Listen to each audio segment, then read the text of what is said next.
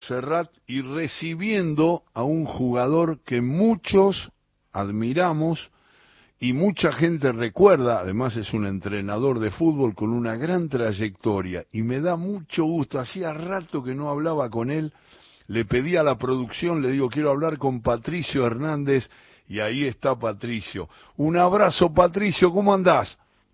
Alejo, qué alegría. Qué grande. Es, es mutua la admiración, ¿eh? Qué grande, qué grande. Déjame que diga que sos un hombre que estás vinculado al seleccionado argentino, pero además a una enorme trayectoria que empezó en Estudiantes de La Plata. Eh, además, escúchame, ¿cómo está el pibe Bautista Hernández? Bueno, que es, es pibe, porque yo, el tiempo pasa de una manera tan increíble y uno deja de ver a las personas y dice, ¿este es tu pibe? Y vos decís, pará, eh, este es el chico, pero es un hombre ya. Este... No, sí. Sí, bueno, yo tengo cuatro hijos, ¿no? Sí, sí, eh, sí. Mellizos, Jesús y Bautista. Sí. Eh, Bautista eligió seguir eh, el, eh, la carrera de futbolista, así que, que ahora veremos dónde va. Tiene un equipo, como, como se dice en el ambiente del fútbol, no hay que decir nada, pero anda bien, está entusiasmado, eh, tiene esa pasión, ¿viste? Por, por, por querer satisfacer una vocación. ¿De qué juega, Patricio? De número 9. Ah, es delantero. ¿Y cómo lo ves? ¿Cómo, cómo, ¿Qué características? Mirá, eh, siempre cuando yo como entrenador eh, sí. Me encontraba con padres de fútbol de, de, de, de chicos que yo dirigía, ah. era un gran problema porque tenían una distorsión de lo que realmente eran los jugadores, ¿viste? Entonces no quiero cometer el mismo error. eh, pero es un delantero, viste, que eh, no ha tenido el potrero de las generaciones nuestras, Ajá. no lo ha tenido él, por una serie de circunstancias, por, por, por, por, los trabajos míos también, muchas veces en el exterior, que, viste, vos cuidás tus hijos, tenés ese miedo, ese temor de que estás fuera del país y tienen que estar bien protegidos. Entonces, a, a, la falta de potrero le agregó una muy buena preparación física y tiene muy buenos movimientos de delantero. Es un delantero típico de, de, de, de, los de antes, digamos, pero con movimientos, viste, interesantes uh -huh. porque se encuentra y se desmarca muy bien. ¿Qué, ¿Qué jugador, estoy hablando con Patricio Hernández, y es un placer hablar con Patricio, ¿qué jugador, Patricio, eh, te, te gustó más acompañándote en, en, tu trayectoria imponente como futbolista, aún en la selección, en los equipos italianos, en los equipos de acá, ¿qué, qué, qué centrodelanteros nombrarías que vos lo, lo, lo, los alimentabas bien y siempre estaban atentos a tu pase? ¿Tenés algunos preferidos? Sí, sí, sí, sí, sí. sí. Hay, eh, cuando vos empezaste la pregunta, empecé a pensar en el tolo gallego, ah, la mirá. comprensión del juego. Mirá. Pero cuando vos terminás la pregunta con el centro delantero, eh, Ramón Díaz fue un jugador espectacular. Increíble. Un jugador que, bueno, su trayectoria lo dice. Sí. Ahora, si hubiera tenido una mentalidad eh, o una formación eh, de haber tenido alguien en su etapa formativa más importante, para mí era sobresaliente en el mundo, porque comprendía todas las situaciones del juego intuitivamente, naturalmente. Mirá. No tenía que hacer esfuerzo para estar cerca de la pelota. Eh, no tenía que hacer esfuerzo para devolver una pared, para ir a buscar una devolución, para ir a buscar un rebote, vivo, inteligente, intuitivo eh, era eh, un tostado el movimiento, el, uh. aquel centrodelantero de Brasil del 70, pero con más picardía, con más potrero, ¿viste? Eh, un jugador extraordinario. Me parece que él fue el jugador que yo sentía que no necesitaba hacer ni medio entrenamiento porque lo comprendía todo. Qué, qué alto lo pusiste y vos sabés qué comentario genera eso en los futboleros que escuchan el sábado a la tarde la radio pública cuando hablamos con jugadores que han enriquecido la historia del fútbol, como es tu caso, Patricio Hernández. Eh, qué alto lo pusiste a Ramón. Acá nos pasó una vez hablando con Gorosito, para hablar justamente de Pipo y de jugadores que, como vos, armaban juegos creativos, y ahora te voy a preguntar, claro, por lo Chelso, porque la preocupación de todos es que al no estar lo Chelso, inmediatamente este, el, el director técnico Scaloni dijo es irreemplazable por características de juego, porque lo libera Messi de la conducción. Pero ahora te voy a hacer esa pregunta. Acá nos sorprendió una vez Gorosito, charlando largo con él, eh, eh, em, coincidiendo y discrepando, que es lo mejor que puede pasar, porque a veces uno piensa que en, el conocimiento, el respeto, el cariño que nos tenemos, podemos tener visiones diferentes del juego. Claro que sí. Y eso es natural, es natural, y eso es lo que genera eh, derribar las barreras esas para poder crecer con la opinión del otro, porque si no uno se queda enfrentado con el otro, como pasó en el fútbol argentino con Bilardo y con Menotti, que es imposible de, de describir esa pelea, porque la verdad, jugar 20 minutos adelante y 20 minutos atrás, justamente lo estoy hablando con un jugador que estuvo con los dos y sabe valorar perfectamente a Bilardo y a Menotti. Por lo menos es lo que siempre te escuché, ¿no, eh, Patricio? Sí, sí, sí. Eh, volviendo un poco a lo de Pipo, sí. Eh, Pipo es interesantísimo hablar con él. Muy interesante. Porque tiene mucho de la historia de, de Pedernera sí. y tiene mucho de actualidad, porque fue un jugador que trató la pelota como pocos en el mundo. Sí, muy técnico, muy técnico. Muy inteligente y con mucho recorrido. Y es entrenador, pero a su vez sigue jugando una o dos veces por semana picado con sus amigos de toda la vida. O sea que él permanentemente, todo lo que salga de la boca de él es una cosa, una extracción de bien del fútbol argentino englobando la historia. ¿Es mayor o menor que vos, Patricio? ¿Es mayor o menor que vos? No, no, menor, Pipo, se va a enojar, pobre Pipo. Ah, ¿sí? No, sí, sí, sí, él, es menor. Cuando yo llegué a River tenía 30, el 20, ¿viste? Claro, entonces debe ser del, del 66.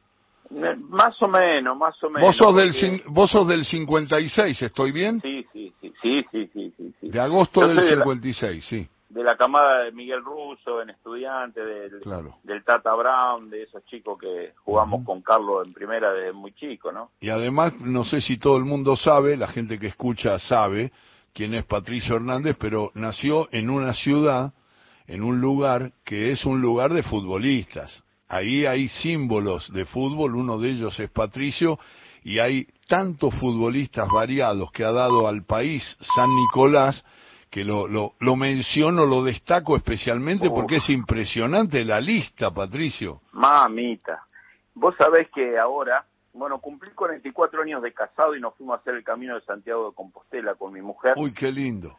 Y después, como no podía ser de otra manera, fui a, visitar a mi gente ahí en, en Torino, donde yo fui muy feliz, en la tierra de Don Bosco y en la tierra de Sibori. En el 82 fuiste, ¿no? Al Torino. Sí, sí después del Mundial. Claro y vos sabés que estaba caminando ahí eh, en el eh, en Torino, que vos debes conocer bien, y me agarra un hombre y me dice, usted Patricio Hernández, me dice, ¿de qué, eh, de qué hincha, de qué equipo sos? Le pregunto, de Juventus, y usted me dice, del mejor equipo de la ciudad, de Torino. y le digo, no, mejor es la Juventus, me dice. Le digo, vamos a ver si, si usted es un juventino de hecho y derecho, le digo. ¿Quién fue el mejor jugador de la historia de la Juventus? Omar Sibori, me dice.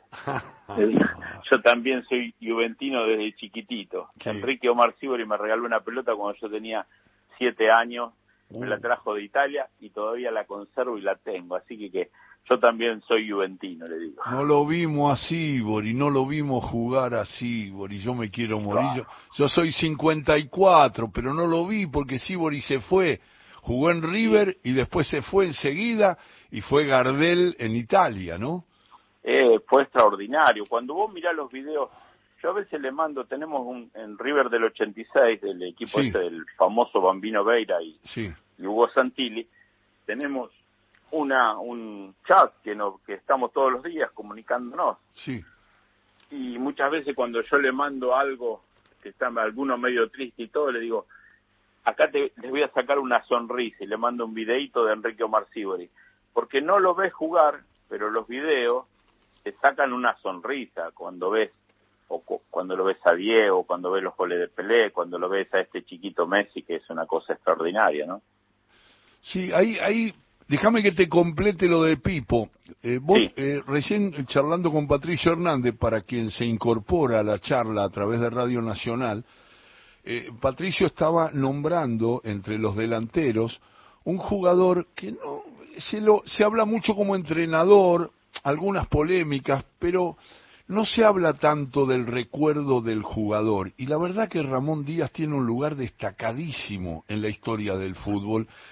Y recién Patricio Hernández, a partir de su sabiduría y de su capacidad de observación, hablaba de lo que significaba.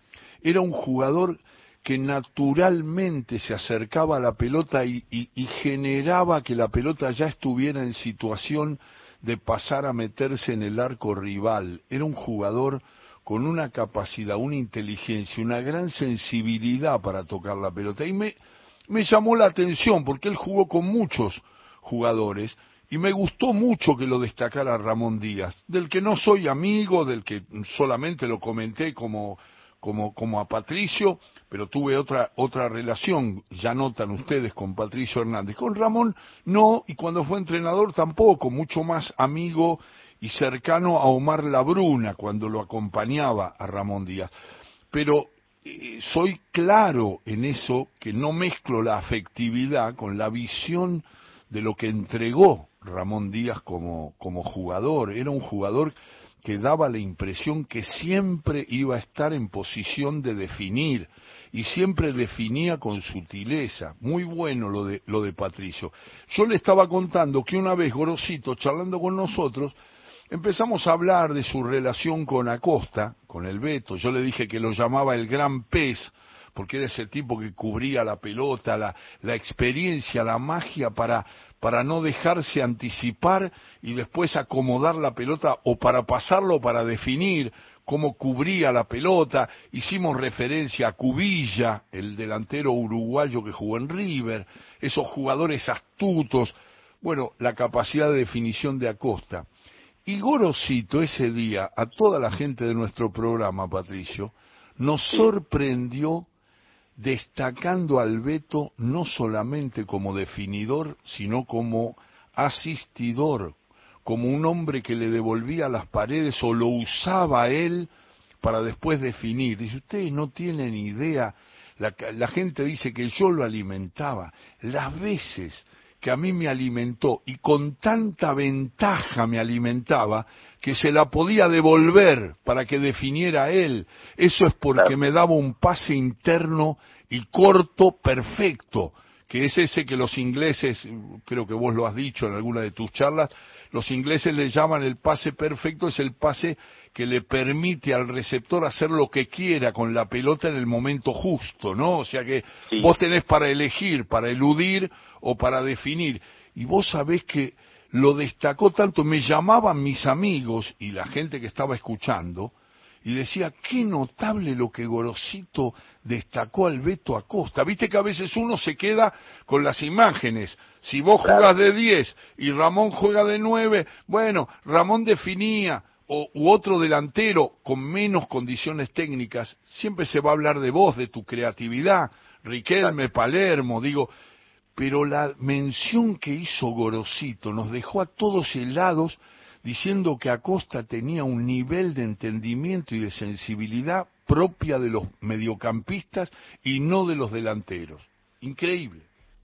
Ahí cuando vos decís, eh, o, mejor dicho, cuando yo te decía de Gorosito, de esa inteligencia práctica, porque es un jugador de potrero y lo sigue siendo, mirá con qué sutileza él define a Acosta. Dice, yo le daba la pelota y él me la devolvía tan bien que yo podía volver a dársela para que defina. Claro. Todo lo que eh, eh, dice Pico Gorosito es fútbol al ciento por ciento. Y cuando yo hablo de Ramón Díaz, eh, digo siempre que hay una palabra que para mí es clave en el deporte, es la comprensión del juego. Y esa comprensión del juego en él le salía extraordinaria a Ramón, porque tenía todo, tenía velocidad, tenía freno, tenía arranque, tenía salida. A lo mejor no cabeceaba muy bien ni necesitaba, pero en, en una baldosa era capaz de frenar, de estirar y de pegar un remate. Bueno, después de, estamos hablando de un jugador salido de, que se puso el manto sagrado, no es que viene y a los 17, 18 años ya era una gran figura y Menotti lo ponía al lado de Diego porque eran capaces de manejar la, la historia del fútbol argentino a una velocidad que era lo que estaba buscando Menotti en los inicios en selecciones nacionales, ¿no? Claro, claro. Eh, justo que estabas hablando de Messi, ahora que se acerca la Copa del Mundo y hablabas, eh, eh, sos uno de los hombres que estuviste con, con Diego mucho. sos de los que piensa, yo soy de los que piensa lo que te voy a decir ahora, que, que cerca de Diego no hay nadie, que es único, ¿O pensás que este chico va elaborando Messi? Bueno, yo le digo chico, Messi ya no es tan chico, ¿no?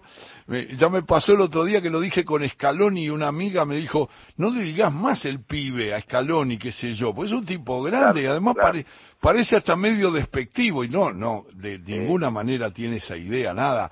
Le, digo chico, a, Maradona muchas veces de grande, y hablando con él, el pibe, le decía, el pibe está allá y, era, era, era como, para mí es un chico siempre, Diego. Bueno, pero digo, eh, nos interesa mucho tu opinión, Patricio, aunque, aunque, aunque no compartamos o aunque veamos distinta la situación. ¿Pensás que hay alguien arriba o que puede pasarlo a Diego o es el futbolista más grande que viste? Mira, yo, yo digo que por, orden de aparición, Ajá. Eh, Di Stefano, Ajá fue una cosa para nosotros los argentinos, él marcó dónde quedaba la, la, Patagonia, dónde quedaba la Pampa, con cinco copas del mundo, y jugando en una posición donde no se corría de centro delantero, pero que ayudaba a los mediocampistas y ayudaba a los defensores, y le enseñó eh, lo que aprendió en la boca y lo que aprendió de los que bajaban de los barcos ingleses, el fútbol propiamente dicho, a una escuela tan férrea eh, como la española. Claro. ¿Te acordás que le decían, eh, no sé, que selección furia o cosas por el estilo? Furia, sí, sí. Entonces él le metió eh, argentinidad, le metió esencia de potrero.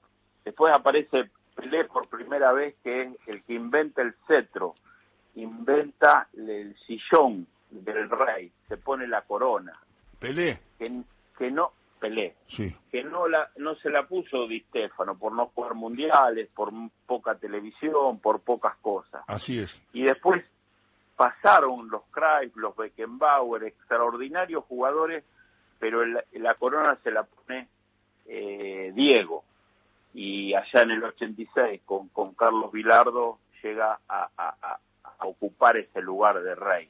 Y ahora aparece Messi, yo digo que eh, soy de los que intentan decir eh, Maradona y Messi. No quiero hacer una comparación, una cosa. Lo que sí yo puedo resaltar, siendo cuatro años compañero de la mejor, eh, del mejor Diego Maradona para mí, el más puro, porque estaba puro por fuera y por dentro, que quería la pelota como nadie, como nadie.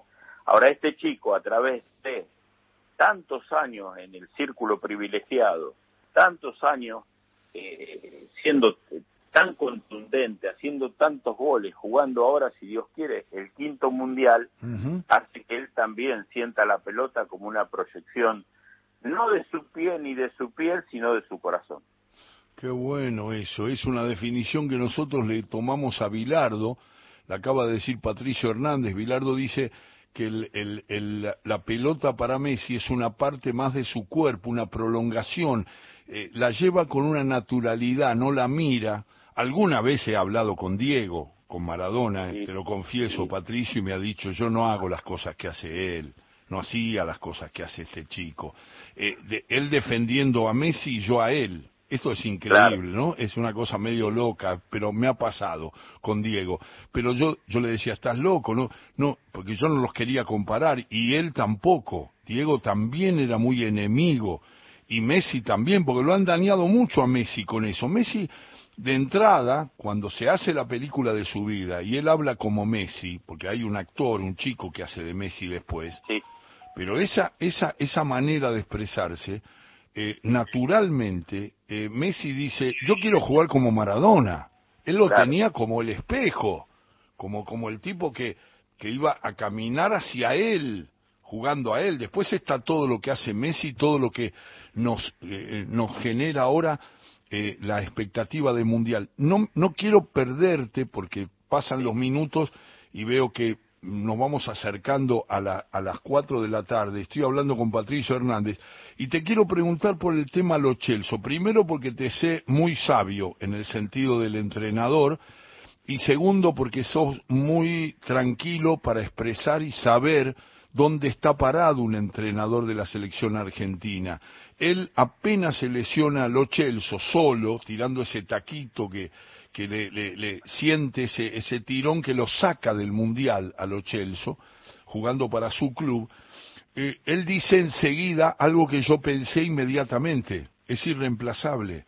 Irreemplazable porque yo lo que veo es que lo libera a Messi de estar permanentemente pensando en urdir una jugada en cada ataque de Argentina, cuando criticábamos a algunos volantes que apenas lo veían a Messi lejos del arco se la daban, Vanega, por ejemplo, se, lo he hablado con Vanega, me dice, lo que pasa es que tiene un imán, y, y, yo siento que se la tengo que dar a él porque va a resolver bien. Le digo, pero dásela más adelante, porque si no tiene que hacer mucho trayecto y yo veo que Lo Celso resolvía eso, ese tema, y lo liberaba a Messi. ¿Pensás lo mismo? ¿Cuál es tu reflexión, Patricio? Nos importa mucho lo que pensás. Sí, eh, que es un gran jugador, sí. Irreemplazable. No. Ya no, ya no. Muy bien. Irreemplazable no, porque entre las tantas cualidades que tiene eh, Messi. Y, y, quiero resaltar algo del cuerpo técnico de la selección, no de Scaloni. A ver.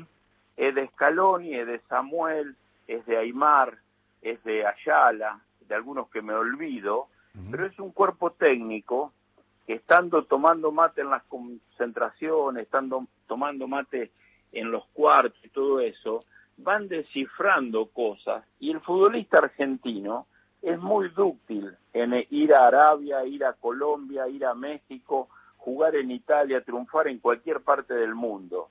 Entonces, ante la adversidad esta provisoria, que ellos no lo ven como una adversidad, va a liberar también el talento de algunos jugadores, que yo no sé si será McAllister o quién pondrá el entrenador, que la, selección no va a perder funcionamiento.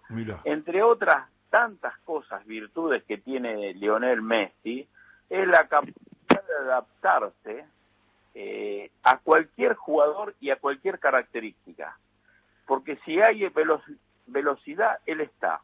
Si hay que hacer pausa, él la tiene. Si hay que tirarse atrás, él habilita. Entonces, en ese sentido, el, abanico de posibilidades creativas que tiene eh, eh, los futbolistas argentinos, esta generación, para mí lo hace que no sintamos la ausencia de los Chelsea.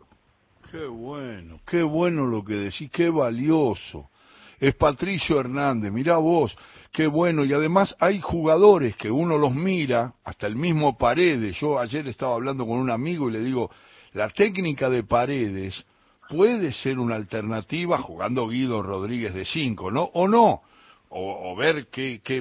Porque yo Paredes de 5, viste, lo veo, es un jugador muy completo, pero lo veo que a veces no, no resuelve el tema de posicionar la marca y salir, eso que vos dijiste recién de Gallego, que seguramente es eso en el River de Beira, que fueron multicampeones, e, esa, esa cosa de parar la pelota y toca, y sale enseguida al ocho, y te la da vos, y enseguida, y corta, sabe cortar.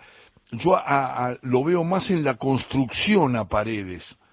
Yo soy más clásico, yo lo pondría, lo digo con la irresponsabilidad de un comentarista de fútbol, yo lo pondría a Guido, porque para mí Guido tiene menos proyección, pero e, es, es más posicional, corta y en el mismo corte toca la pelota para, para, para que el 8 eh, o de Paul o, o, Messi mismo o Di María, de ese es otro jugador que me va a gustar tu opinión porque para mí lo mejoró mucho Scaloni.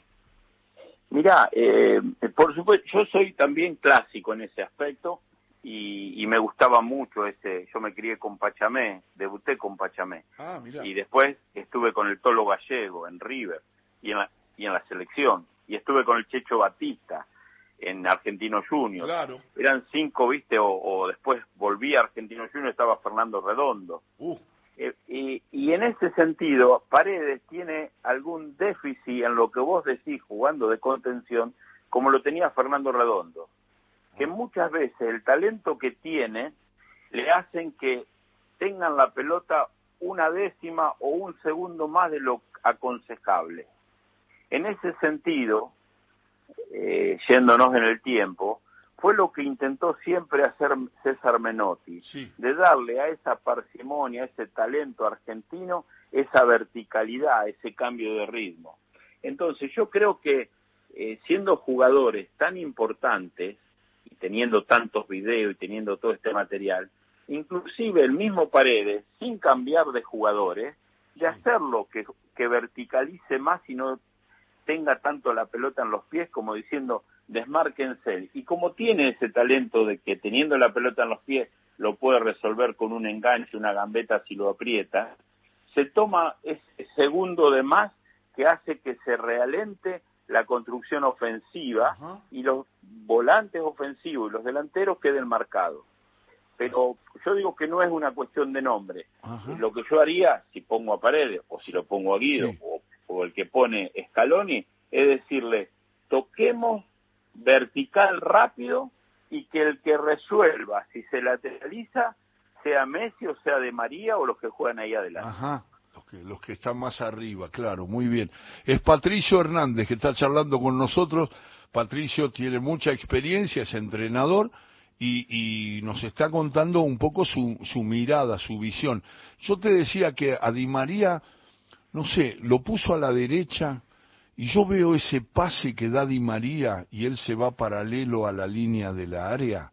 Cuando le mete la pelota a Lo Celso o a Messi por adentro, entre el 10 que baja y el 3 que marca, ese toque que tiene y se la devuelven y él después tira esas combas, yo lo veo, tengo un amigo que está enloquecido que me llama y me dice, ¿qué tal Jairzinho? Me, me dice, eh, claro, porque dice que esa forma de definir, eh, evocando al espectacular sucesor de Garrincha en aquel increíble Brasil del 70, era, es un jugador ahora, esa definición que hizo en este partido último, que espera el centro de Acuna y le mete ese zurdazo, Patricio, vos que le pegabas a la pelota con maestría. La verdad te digo, Di María, la sutileza que ha adquirido, que fue mejorando, ese toque contra Brasil, que la toca y ya sabíamos todos que era gol por arriba del arquero, que era el gol que definió la Copa América. Yo lo, lo veo a Di María perfecto. Mira, eh, yo estoy en una posición por edad, retirado parcialmente del fútbol, de lo que hice toda la vida, de jugar y de dirigir, y estoy eh, frente al televisor. En este momento estoy viendo allá de, de- de- de lo que están haciendo los chicos en el entrenamiento, no sé si era ahora o a la mañana o a la Sí, noche, sí. no se sabe bien en qué hora es. Pero para decirle a la gente, el que no vio jugar a Sibori, el que no vio jugar a Maradona, el que no, va a ver en este en estos chicos va a haber algo de todo eso, de esa esencia. El que no vio jugar a Jairzinho, el que no vio jugar a, al resto de la historia de nuestro fútbol, está condensada en, en, en, en, en los jugadores actuales del fútbol argentino. O sea, que más allá que podamos ganar, empatar o perder algún partido, llegar a la final o no llegar a la final, eh, ¿de qué manera sienten los argentinos la pelota? ¿Cuál es nuestra historia? ¿Cuál es nuestra esencia? Es la actual selección argentina. Y te reitero, fuera de todo triunfalismo, puede jugar bien, puede jugar mal, puede llegar y puede no llegar, pero esa es la historia. Con un condimento, todos chicos profesionales, chicos serios, chicos que una humildad que las generaciones, creo, o por lo menos yo no tenía, para decir tanto dinero, tanto que ganan, tanto prestigio, cómo son figuras en sus clubes y están orgullosos, incluyo al Kun Agüero, en venir a tomar mate, en jugar a la play, en estar juntos, en entrenarse, en divertirse, que me parece que estamos hablando de una selección argentina eh, como no hemos tenido en la historia, con esa eh, disciplina, con esa alegría, con ese sentimiento de ponerse la celeste y blanca. Seguramente en todas las generaciones ha habido gente y ha habido grupos. El del 78 fue un espectáculo, el del 86 también. Otras generaciones muy lindas de jugadores eh, la han tenido también. Pero esta humildad, esta disciplina y esta habilidad para tratar la pelota me parece digna de decir esta es una selección de la historia del fútbol argentino. Lo firma Patricio Hernández. Patricio, eh, ¿lo ves a Francia? Eh, yo lo veo eh, más allá de que quedaron fuera Kanté y Pogba, muy importante, porque Kanté es un volante que me parece que hacía rato que no aparecía un volante tan completo como el jugador francés. no va a jugar el Mundial, tampoco Pogba. Ahora se lesionó una alternativa tengo mi nieto de 10 años que escucha mucho y, atiende mucho al fútbol internacional y me, me, indicó que ese chico eh, Agustín eh, es este eh, no me sale ahora el nombre, mira, es un jugador, es un jugador muy completo, juega por derecha, eh, Joumeni, Joumeni, eh, eh, juega muy bien y qué sé yo. Yo lo veo a Francia por el, poder devastador de sus delanteros y algunos jugadores que arman juego y sus, su, su, su historia como, como, como campeón del último mundial, lo veo como el gran favorito. Mirá, yo, yo eh, este chico, el que juega de punta, eh, eh cuando, Mbappé, vos Mbappé. Sí, cuando vos sos entrenador, el gran problema que podés llegar a tener o no es si tenés gol o no. Si vos tenés gol, tenés solucionado el 60% ya del equipo. Claro. Porque una línea defensiva, volantes que, que sean valientes, que corran, que luchen, que corten circuitos eh, del rival, eso es, relativamente fácil de lograr en los entrenadores. Lo difícil es cuando no tenés gol, y Francia lo tiene. Yo no la he visto en los últimos tiempos así a Francia específicamente, pero le, le, le tengo dudas cuando Francia, cuando España, cuando Italia vienen como grandes protagonistas porque no tienen esa pasión para ir al calor de este momento, eh, empezar a jugar una Copa del Mundo y adaptarse rápido a ese funcionamiento. Yo creo en este, eh, en ese sentido, más en la pasión del que tiene pasión por la pelota, pasión por jugar en una selección. Y en ese sentido veo Argentina, Brasil, y con un poquito más de chance que el resto de los equipos. Ajá, los ves arriba, a, Argentina a Brasil, mirá. Por, por pasión y por otra cosa eh, técnica, digamos, aunque viene a ser físico. Nosotros siempre, eh, los jugadores sudamericanos, terminamos de, cuando empiezan las Copas del Mundo, le pasó a esa generación de Sebastián Verón, de Simeone, vienen con 70 partidos jugados. Que el jugador argentino necesita ver a la familia. Entonces para Navidad venía a ver a la familia, venía Diego, veníamos todos. Claro. Eh, hacer los cruces oceánicos, todo. Ahora la selección esta, argentina, la selección brasilera, llega con 25, 30 partidos al primer semestre y no vienen desgastados. Aunque hay lesiones, no tienen ese desgaste que, que, tenían antiguamente en todas las copas del mundo sin excepción. Por eso Bilardo con sabiduría, casi 60 días antes, ya los tenía concentrados y, y 30 días antes o 35 se fue a México para tenerlos todos juntos. Esto en una selección que ama la pelota, que quiere la pelota, que tiene tantos protagonistas que son hábiles con la pelota, para mí puede ser determinante para jugar en estos escenarios, Brasil y Argentina. Es Patricio Hernández, Patricio, y además recorriendo tu trayectoria imponente con tantos títulos como futbolista, y como entrenador, eh, me quedo con que tuviste entrenadores de todo tipo, muy diferentes entre sí, pero muy interesante todo lo que has vivido, porque has tenido eh, eh, eh, entrenadores, me gustaría que hicieras un resumen ahora para el final de la charla, que tiene que ver con entrenadores que entienden el fútbol desde una base esencial, pero muy diferentes en la realización. Y de todos me imagino que habrás este, chupado mucho, ¿no? Mira, bueno, vos sabes bien, mejor que nadie, que yo me tengo la escuela de estudiantes de La Plata. Claro. Entonces, eh, para mí haber llegado a Estudiantes de La Plata fue como una continuidad de mi familia, del seno de ese materno. Por lo tanto, yo llegué a un lugar que te cobijaba, que te quería, que te hacía sentir que tu familia estaba ahí y no extrañaba a San Nicolás. Digo siempre que no hubiera cambiado nunca a Bilardo, a Carlos, que me iba, me acompañaba a la escuela, me acompañaba eh, si tenía algún problema, que me llevó en la camilla en mi primera operación siendo mi entrenador, que al primer, la primera cabeza que vi no fue la de Raúl Madero que me había operado, sino la de Carlos Vilardo. Entonces, en toda esa etapa formativa, nadie mejor que Carlos. Ahora, ya en mi etapa de profesional, nadie mejor que César Luis Menotti porque la sabiduría que tiene del fútbol, el respeto que tiene, la libertad que te da, y cuando uno va teniendo años de fútbol, necesita esa libertad. Eh, por lo tanto, tuve eh, eh, en esos dos entrenadores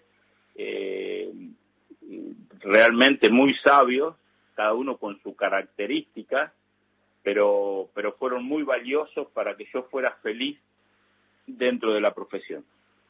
Claro, porque veo que son muy variados los que tuviste en Italia, eh, Eveira, eh, bueno, Menotti Bilardo, que hablabas de, de dos, eh, dos maneras de ver el fútbol y todo, y uno tiene que ver en la formación y el otro en la afirmación, pero tuviste muy variados todos con detalles, me imagino, algunos más agudos, otros más generales, pero qué interesante eso también para tu formación, ¿no? Vos sabés que tuve a Eugenio Bersellini, que antes de ir al Torino había estado cinco años en el Inter. Extraordinario entrenador. Eh, una escuela bien italiana,